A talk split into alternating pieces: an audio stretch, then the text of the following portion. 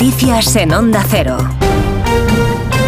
¿Qué tal? Buenos días. Esta noche la Sociedad de la Nieve ha rozado la cima del récord que ostenta Mar Adentro con 14 Goyas al alzarse con 12 galardones de las 13 nominaciones que tenía la película de Juan Antonio Bayona. Entre los premios se ha llevado el de Mejor Película y el de Mejor Dirección. Doy las gracias a este premio al público, porque el público es nuestra gran asignatura pendiente. Necesitamos un público fuerte, constante, que venga a ver nuestras películas, porque no estamos en un momento bueno del cine español a la hora de producir películas. Se están produciendo las películas con menos recursos que hace 10 años cuando yo empecé. Otro de los largometrajes de la noche, 20.000 especies de abejas, se ha llevado tres galardones, el de Mejor Dirección Nobel y Mejor Guión Original, ambos para Estíbaliz Urresola, además del de Mejor Actriz de Reparto para Anne Gavarain.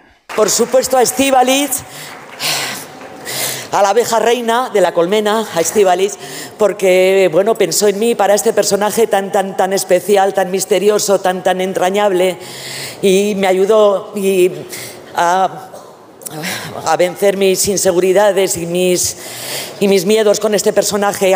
Cambiamos de asunto. Cádiz y Pamplona despedirán este domingo a los guardias civiles fallecidos después de ser embestidos por una narcolancha en el puerto gaditano de Barbate. La Guardia Civil ya ha detenido hasta el momento a ocho personas implicadas. Seis de ellos eran tripulantes de la embarcación y las otras dos iban a recogerles en un vehículo al municipio de Sotogrande. Todos ellos son españoles y todos ellos tienen también numerosos antecedentes penales. Los agentes piden más medios para combatir al narcotráfico. También el movimiento asociativo contra la droga en el campo de Gibraltar. Paco Mena, portavoz de Alternativas. A partir de ahora yo creo que tenemos que hablar de la falta de medios que la reclamamos, por, porque llevamos muchísimo tiempo reclamando medios para la Policía Nacional, medios para la Guardia Civil, pero medios también para la Fiscalía, que lo necesita, para que cuando vayan a, juicio puedan caerle condenas ejemplares. De la política les contamos que entramos en el último domingo de campaña para las elecciones gallegas del próximo 18 de febrero. Este sábado se volcaban con sus respectivos candidatos los líderes de las principales formaciones políticas. Tanto Pedro Sánchez como Alberto Núñez Feijó apelaban al voto útil.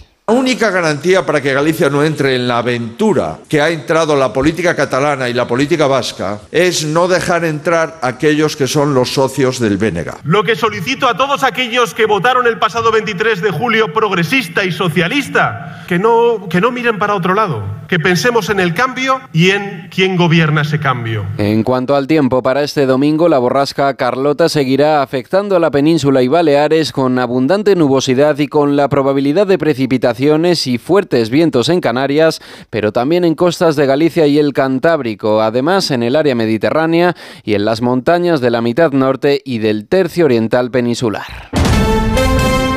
En deportes, el Real Madrid ha goleado 4 a 0 al Girona con un papel destacado de Vinicius y de Bellingham que les permite dar un golpe sobre la clasificación liguera. El conjunto de Ancelotti pone tierra de por medio y ya saca 5 puntos al equipo de Michel, a quien escuchamos ahora.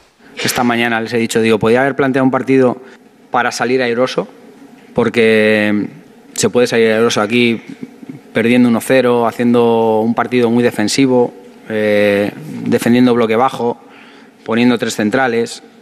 Podía haber hecho muchas cosas, pero creo que el momento nuestro como club nos exige dar nuestra mejor versión de todo lo que hemos hecho a lo largo del año. Y bueno, me han pintado la cara y ya está, y no pasa nada. La jornada del sábado también nos han dejado otros resultados, a la vez 1, Villarreal 1, Real Sociedad 0, Osasuna 1 y Las Palmas 2, Valencia 0. Este domingo hay otros partidos, Getafe Celta, Mallorca Rayo Vallecano, Sevilla Atlético de Madrid y Barcelona Granada. El lunes cerrarán la jornada Almería Athletic. En todos estos partidos podrán seguirlos en Radio Estadio a partir de las 3 de la tarde. Esto es lo más destacado a esta actualizamos en 55 minutos cuando sean las 7, las 6 en Canarias, en la primera edición de Noticias Fin de Semana con Juan Diego Guerrero. Síguenos por internet en onda